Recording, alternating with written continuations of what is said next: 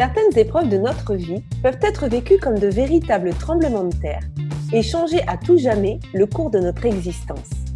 Certaines relations avec les autres, avec nous-mêmes, avec le monde, peuvent nécessiter une harmonisation se révélant être parfois un véritable défi. Bonjour, je suis Virginie Chastel, créatrice du podcast Osmose Harmonisons nos relations. Je vous propose tous les vendredis une aventure audio vers la découverte d'une personne qui m'a partagé son histoire, ses épreuves et les actions mises en place pour retrouver son équilibre et son énergie. Aujourd'hui, je reçois Isabelle. Elle nous confiera comment elle a dépassé ses doutes et ses peurs. Nous découvrirons aussi comment l'énéagramme, ce système d'études de la personnalité fondé sur neuf comportements, lui a permis de mieux se connaître et de quitter le pilote automatique. Osmose, le podcast qui harmonise nos relations, épisode 10.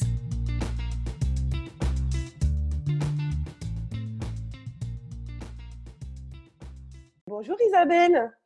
Bonjour Virginie. Comment vas-tu? Bah, Écoute, euh, plutôt bien, je me sens bien. Il fait beau, donc euh, ah c'est parfait. Donc, euh, tout va être parfait.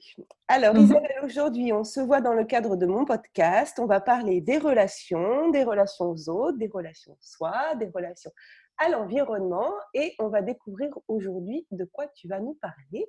Mais tout d'abord, est-ce que tu pourrais te présenter dire qui tu euh, alors, donc je suis Isabelle Racouchot, j'ai 57 ans, je suis maman de deux grands-enfants, 22 et 20 ans.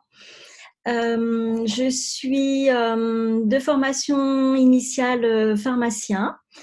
et puis au bout de 20 ans de carrière, je me suis réorientée vers le coaching après avoir séjourné pendant quelques années en expatriation. Donc en rentrant, j'ai voulu changer de vie, j'ai changé de vie.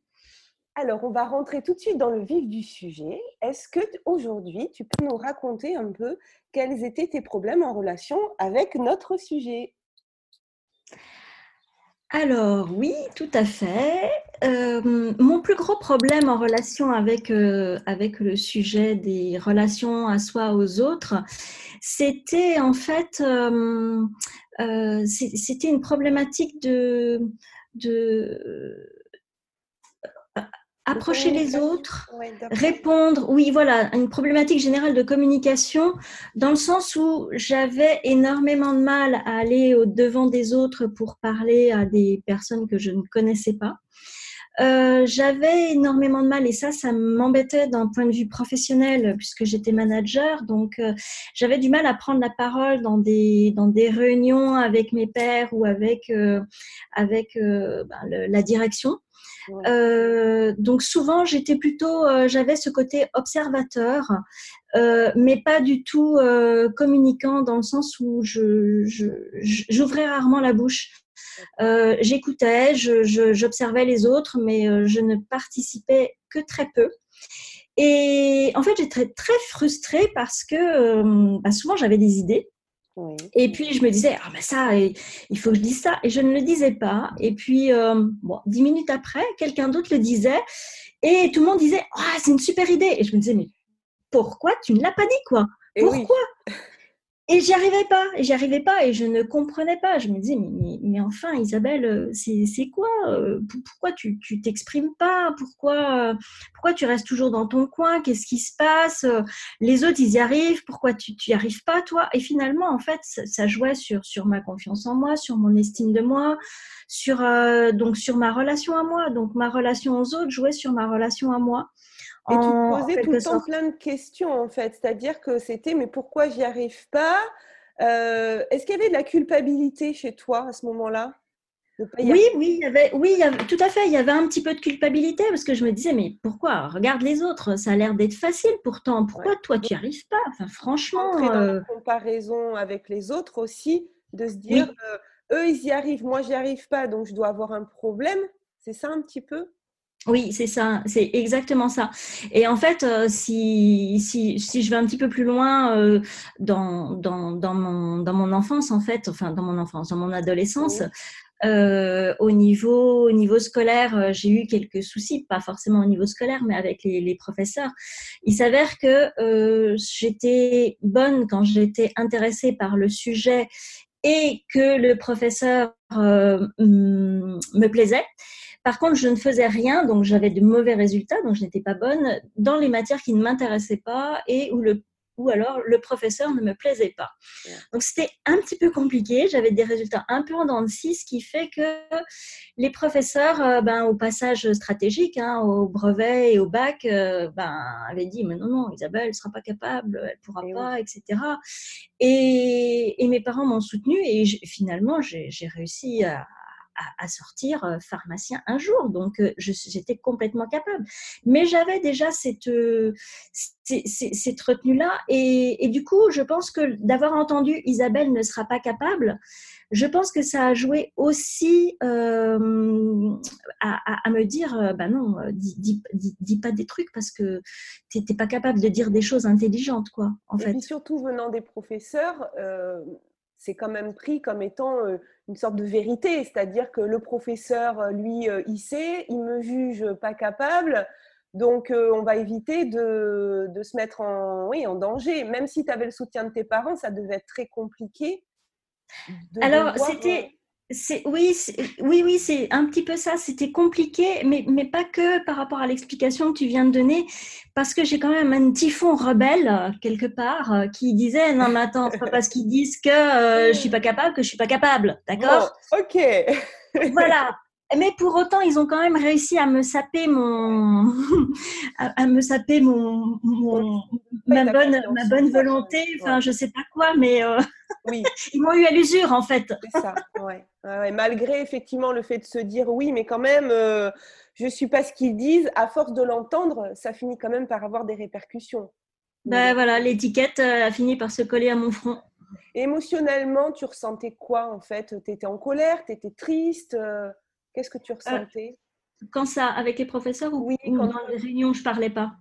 Oui. Tu parlais pas et. Euh... Eh ben, tu avais oui, ce sentiment de quoi? D'injustice ou de. Comment tu interprétais ça? Alors avec euh, avec les avec les professeurs effectivement j'avais plutôt un sentiment d'injustice parce que voilà je trouvais qu'ils faisaient des jugements à l'emporte-pièce sans me connaître euh, donc je trouvais ça très injuste euh, par contre, dans les réunions ou autres où je ne parlais pas, ou dans, dans les situations de, de, de réseautage ou n'importe où je n'allais pas vers les gens, euh, j'étais à la fois en colère contre moi, euh, un peu triste. Enfin, il y avait un mélange un petit peu de, un, petit peu de, de, tout, quoi. Et puis tu comprenais pas pourquoi tu fais voilà, et je comprenais comme ça. Exactement. Euh, je ne comprenais pas parce que je voyais tous les autres, ça se passait bien et j'avais les, j'avais les idées, j'avais tout. Euh, et, pourquoi, pourquoi, bah, du coup, euh, ça ne fonctionnait pas.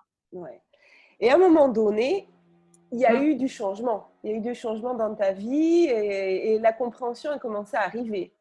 voilà.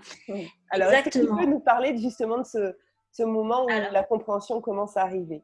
Oui. Donc en fait, effectivement, il n'y a pas de changement tant qu'il n'y a pas euh, de compréhension, en tout cas de prise de conscience et de compréhension. Et ça, c'est arrivé au travers d'un outil que j'ai découvert. Euh, alors je l'avais découvert euh, assez jeune, hein, vers, vers 30 ans, j'avais déjà découvert cet outil. Parce qu'en tant que manager, je cherchais des, outils aussi pour accompagner les, personnes de, mes équipes. Et cet outil s'appelle l'énéagramme. Donc, euh, c'est un modèle de profil de personnalité mhm. qui est très, très riche et que j'affectionne tout particulièrement. Et peut-être parce que justement, il m'a fait euh, prendre conscience de certaines choses pour moi. C'est peut-être pour ça que je l'affectionne particulièrement. Euh, mais en tout cas, à 30 ans, je n'avais pas encore, j'avais pas encore compris, pas encore vraiment intégré. Et c'est récemment, donc depuis que je, suis, euh, je me suis formée au coaching et je me suis formée à l'énéagramme. Euh, et un jour, j'ai eu la révélation quand enfin euh, quelqu'un, un formateur, m'a dit Mais Isabelle, arrête de penser que tu fonctionnes comme tel profil. Tu ne fonctionnes pas du tout comme ça. D'accord. Ah bon? Et moi, je m'étais, en fait, je m'étais collée parce que je trouvais qu'il me ressemblait, effectivement. je m'étais collée à ça. Elle m'a dit, mais non, mais non. Tu trouvais ou tu avais envie qu'il te ressemble? C'était de l'envie? Comment? Tu trouvais que ça te ressemblait ou c'était de l'envie, l'envie de ressembler à ce profil-là? Alors, c'était celui qui me ressemblait le plus euh, si je ne voulais pas creuser euh, plus loin et celui en fait dans lequel, euh, selon lequel je fonctionne, je, bah, je voulais pas, je voulais pas y aller, je voulais pas le voir celui-là. D'accord, oui, voilà. Donc l'autre était plus confortable pour moi.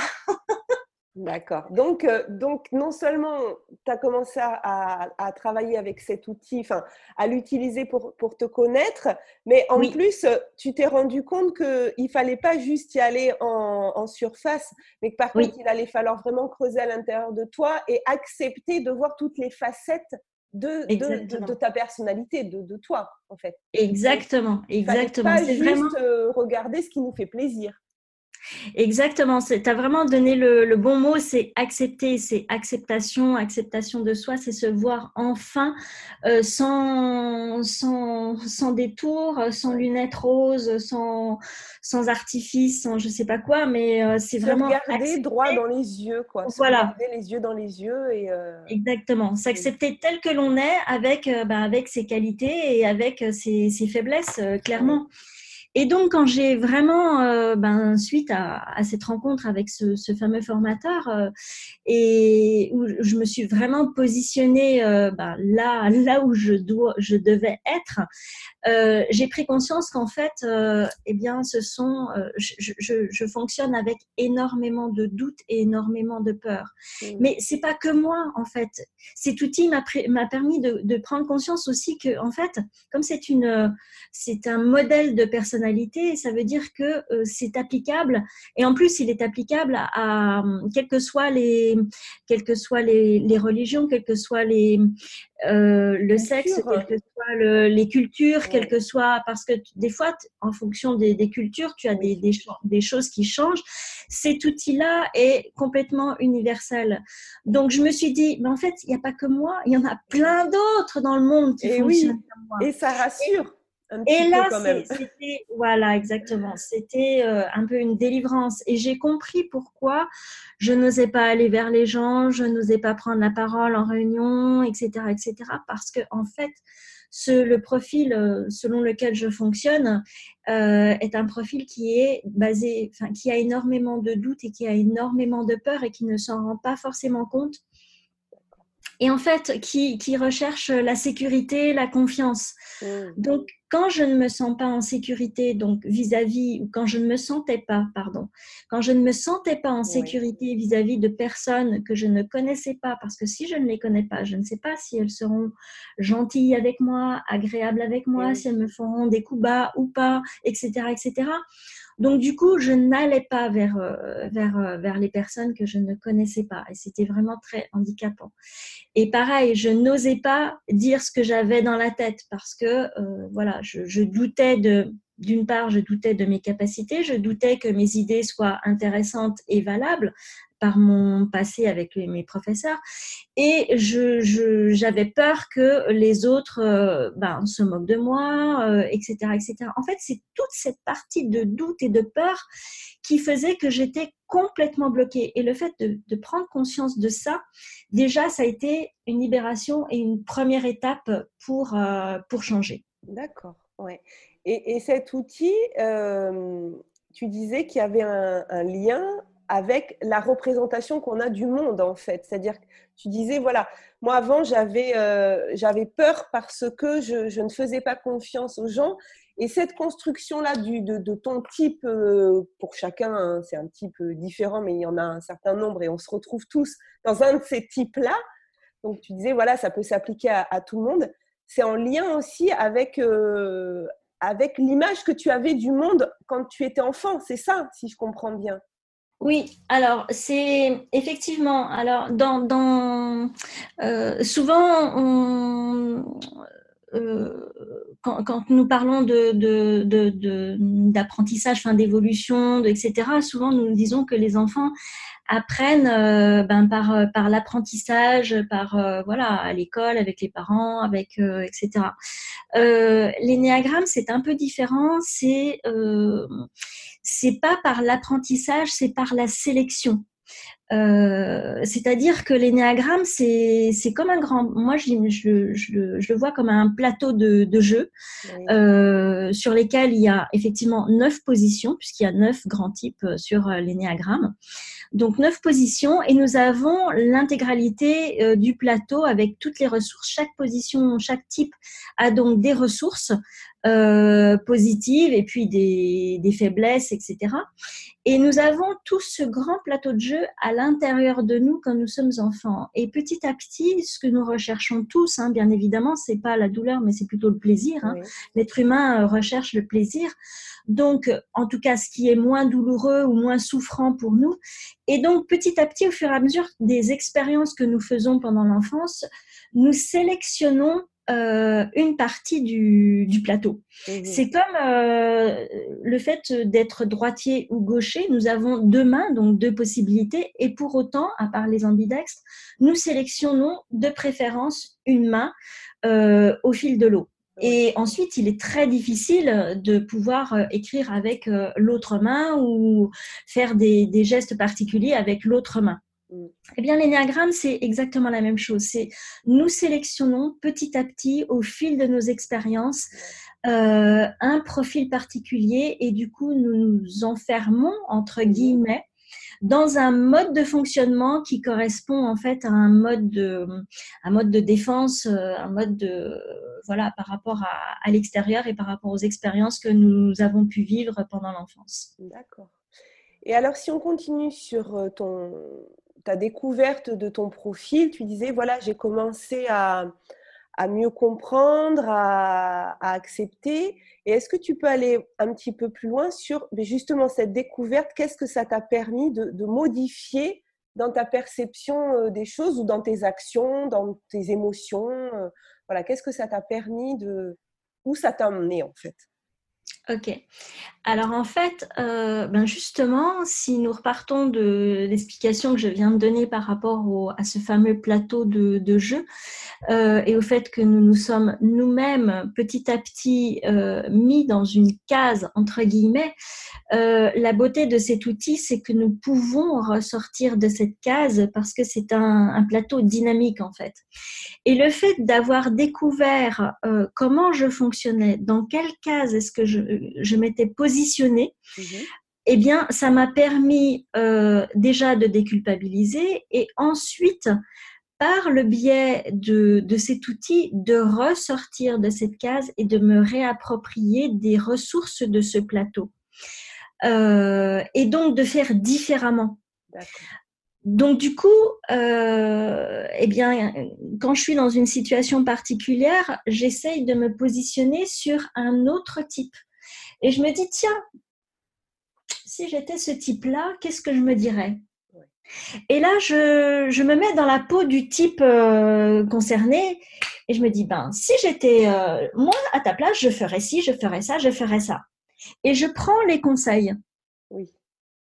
Et je prends les conseils et c'est comme ça que maintenant, petit à petit, du coup, mon, mon cerveau s'est un petit peu habitué et mhm. petit à petit, euh, je vais euh, de plus en plus facilement au devant des personnes que je ne connais pas. Je livre de plus en plus facilement mes idées. Euh, mais voilà, c'est vraiment cet outil-là qui m'a permis d'évoluer, de, de, me trouver et ensuite d'évoluer et de sortir de, de, ces schémas de voilà, je, je, ne dis plus rien et cachons-nous pour voilà.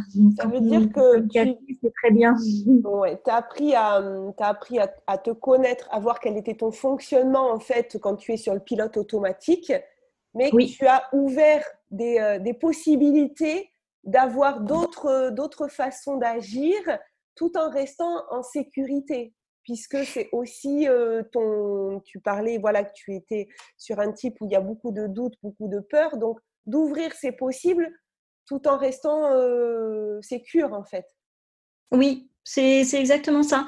Et j'aime beaucoup le, mot de pilote automatique parce que c'est exactement ça. C'est euh, la, réaction instantanée. en fait, c'est de l'automatisme. C'est l'inconscient qui direct euh, voilà, nous amène à faire euh, tel comportement ou tel, tel voilà. Et le comportement, le comportement, c'était mon comportement de retrait, de ne rien dire, etc voilà.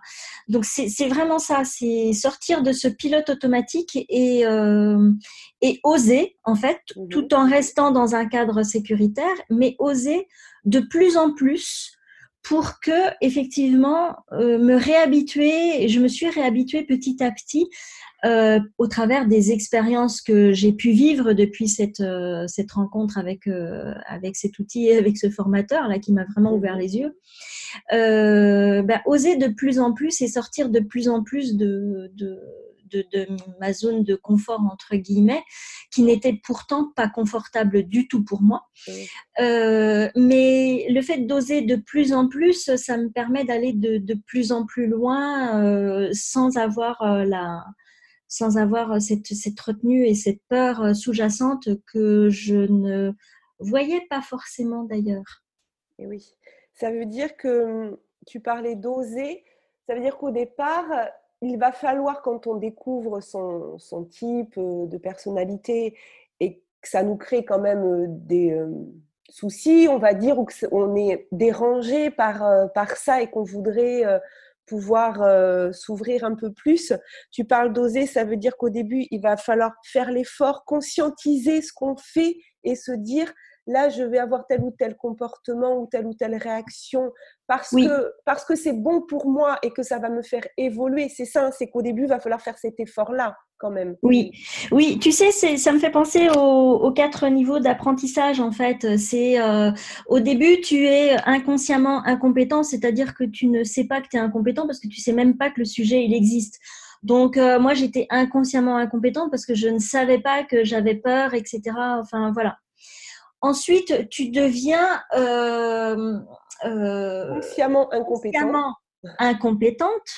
Consciemment incompétente. Donc, tu sais que effectivement, mais tu n'as toujours pas trouvé la solution pour aller au devant des autres, etc. Donc tu en es conscient, tu sais pourquoi, mais tu n'as pas encore la solution. Petit à petit, tu apprends, tu deviens consciemment compétent, mais ça te demande encore des efforts pour aller au devant, pour parler, pour exprimer tes idées, etc. Jusqu'à ce que, ben, au fil des expériences, un jour, tu deviennes inconsciemment compétent et là où tout, tout coule, tout, où c'est fluide. Et c'est vraiment cette, euh, ces, ces, quatre stades-là euh, qui, qui, sont utilisés dans, dans, dans, le rapport avec, euh, avec l'énéagramme et dans ce que j'ai mis en place pour, pour évoluer en fait. Est-ce que tu penses qu'une fois qu'on a, qu'on a évolué, du coup, est-ce qu'on repart sur un autre type de pilote automatique avec un, des nouveaux comportements ou est-ce qu'il faut garder constamment cette, cette vigilance, cette, je ne sais pas si tu vois ce que je veux dire, alors, quand, tu dis autre euh, pilote automatique, ça veut dire que tu changes de type ou qu'est-ce que tu... C'est-à-dire qu'à partir du moment où tu as ouvert un peu tes possibilités et que tu passes justement à ce niveau de compétence inconsciente, donc la quatrième étape, mhm. est-ce que le risque n'est pas de, de, repartir sur un autre type de pilote automatique, mais bon, si tout va bien, à la rigueur, euh, pourquoi pas Ou est-ce qu'on est constamment sur un chemin d'évolution et qu'on est toujours en train de recalibrer euh, notre façon d'agir par rapport au monde? Alors, euh, je te remercie de la question. Ouais, je te remercie de la question. Euh, disons qu'au travers de l'énéagramme, il y a, c'est un outil de, de, connaissance de soi, premièrement, et ensuite de développement de soi, justement. Donc, connaissance de soi, c'est la première étape, c'est voilà, je fonctionne comme ce type-là et je comprends ce qui se passe et je comprends pourquoi, je comprends quelles sont mes qualités, quels sont mes travers, mes faiblesses, etc. Et ensuite, je me développe en utilisant euh, ben, toutes les, facettes et les ressources que peut euh, nous donner euh, cet outil. la deuxième chose que j'avais en tête, mais mhm. que je viens de perdre. Là, ce que euh, ça me fait penser, le temps que tu Ah, si, ça y est. Vas-y. Excuse-moi, j'ai retrouvé. C'est en fait, euh, pour, pour éviter de tomber dans un autre pilote automatique, euh, moi, ce que je la chose sur laquelle je, fais attention, c'est de ne pas tomber dans des excès. Euh, un excès d'un côté ou un excès de l'autre n'est pas bon. Par exemple, moi, j'étais en excès de d'écoute et pas du tout dans le parler. On pourrait, je, je pourrais prendre euh, l'écoute, le fait d'écouter et le fait de parler comme étant deux qualités euh, pas contraires mais opposées. D'accord. Ce sont deux qualités. Mmh. Par contre, si nous sommes tout le temps dans l'écoute ou si nous sommes tout le temps dans le parler, ça devient un handicap. Euh, parce que si nous sommes tout le temps dans l'écoute, bah, nous ne communiquons pas avec les autres. Et si nous sommes tout le temps en train de parler, euh, au bout d'un moment, les autres en auront le bol. Donc, les, excès de l'un ou de l'autre euh, ne sont pas bons. Et pour moi, ils sont sur un même, une même ligne, un même continuum. Et l'intérêt, c'est de rebasculer le curseur sur un positionnement médian ou plus ou moins médian, en tout cas d'adapter ce curseur en fonction des situations pour ne pas tomber de nouveau dans un autre travers. Donc c'est à chaque fois pour éviter de tomber dans un autre pilote automatique comme comme tu dis, c'est de, de se dire attention là il y a ça donc euh, l'opposé si je vais là, mais il faut que je fasse attention à ne pas aller complètement dans l'opposé parce que ce sera pas bon non plus de nouveau. Donc c'est vraiment ce, ce, ce curseur qui est à trouver entre des, des qualités opposées. Voilà, c'est je travaille avec ça. Ouais, c'est cette modération, en fait, le fait de modérer euh, c'est, euh, sa façon d'agir, qui au départ, ça aussi nécessite un apprentissage de modérer. Voilà, tu parlais d'écoute et tu parlais de parler. Et effectivement, si par exemple dans l'interview, je ne fais que te laisser parler, mais je ne te relance pas sur des choses que j'ai envie d'apprendre, ben dans ce cas-là, c'est plus une interview, c'est un monologue. Si en l'occurrence, je ne fais que te poser des questions, mais que je ne te laisse pas répondre, ça n'a pas d'intérêt non plus. Donc vraiment, mm. on est dans une modération des, euh, des temps de parole et de l'écoute.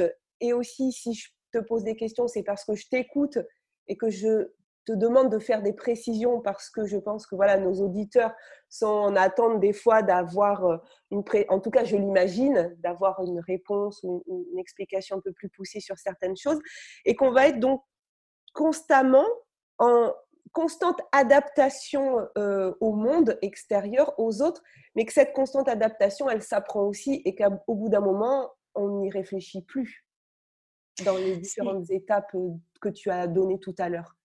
Euh, oui, exactement. Au bout d'un moment, effectivement, nous ne réfléchissons plus parce que ça devient un automatisme. C'est passé en automatisme, effectivement, au niveau du cerveau. Donc, la modération se fait, se fait toute seule. Euh, voilà, mais c'est à chaque nouveauté, à chaque nouvelle compétence que nous acquérons au travers, en tout cas que moi j'acquiers au travers de, de cet outil, hein, où je passe, euh, j'essaye de, de, passer de faiblesse à force euh, sur certaines choses qui, qui peuvent, qui ont pu ou qui peuvent encore me, me gêner dans, dans ma vie pour, pour encore évoluer. Et c'est vraiment cette, ce, focus sur ne pas tomber dans l'excès inverse.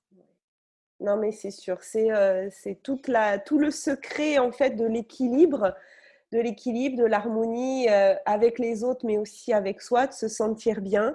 C'est un très bel outil, effectivement, cet énéagramme. Je te remercie euh, infiniment, Isabelle, de, de, nous avoir parlé de cet outil. On en reparlera, ça c'est sûr, parce que je pense qu'il y, y, a beaucoup de choses à faire sur la connaissance de soi-même qui permet bah, du coup d'être bien dans notre rapport aussi avec les autres, avec nous-mêmes, mais par euh, ricochet avec les autres et dans ce monde.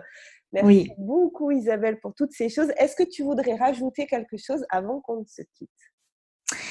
Eh bien, écoute, euh, avec euh, grand plaisir, Virginie, et merci à toi pour m'avoir permis de m'exprimer sur cet outil que finalement que j'affectionne tout particulièrement.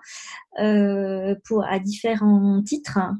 Euh, j'espère effectivement avoir donné des, des, pistes ou suscité un intérêt peut-être pour, euh, pour l'inéagramme auprès de tes, tes auditeurs. en tout cas, je, je suis ravie d'avoir partagé ce, ce moment-là avec toi. et, et... c'était un plaisir parce que voilà, c'est des, des, outils pratiques comme ça eh bien, ça, ça, change un petit peu des, des choses classiques hein, dont, dont, on parle de reconnexion à soi. Et là, on va chercher un petit peu, je dirais, dans, dans les petites choses un petit peu plus pointues et qui ont fait leur preuve quand même depuis très très longtemps.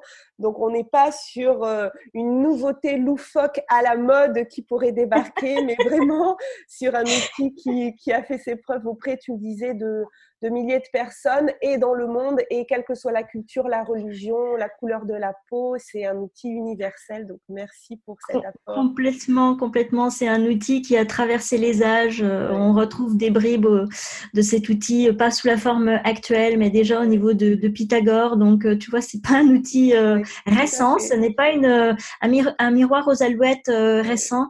Et c'est un outil qui, ce que j'aime bien, c'est que c'est un outil qui n'appartient à personne. Euh, il faut le faire sien, mais en tout cas, il n'appartient à personne. Personne ne détient le savoir, le énéagramme tel qu'il est. Enfin voilà, c'est chacun en fait un peu ce qu'il en veut. Et c'est un grand outil de tolérance vis-à-vis de soi et vis-à-vis des autres. Et et, un grand outil du coup de, communication euh, avec les autres. Tout à fait. Bah, écoute, je, ne rajouterai rien derrière ça parce que c'est euh, une très belle conclusion. Je te souhaite une très belle fin de journée, Isabelle, et à très bientôt. Merci Virginie, belle journée à toi également. Au revoir. Si cet épisode vous a plu, sentez-vous libre de le partager. Pensez à vous abonner si vous souhaitez recevoir les épisodes dès leur publication. Vendredi prochain, je recevrai Khadija. Elle nous partagera comment elle a découvert que son intuition l'amener à vivre une vie plus épanouie et à lui faire confiance. En complément de ce podcast, je vous invite à me retrouver sur ma chaîne YouTube Virginie Chastel ou ma page Facebook du même nom, un samedi sur deux, pour des entrevues avec des leaders du développement personnel qui viendront nous partager leur point de vue et les clés qu'ils ont personnellement utilisées pour dépasser certaines épreuves de leur vie. Et pour encore plus de contenu inspirant, je vous donne aussi rendez-vous sur mon site internet virginiechastel.fr. En cadeau, vous pourrez télécharger les 22 questions qui ont le pouvoir de dépolluer votre vie relationnelle et me rejoindre sur le groupe privé Facebook Osmose Harmonisons nos relations. Belle fin de journée à vous et surtout, Prenez soin de vous.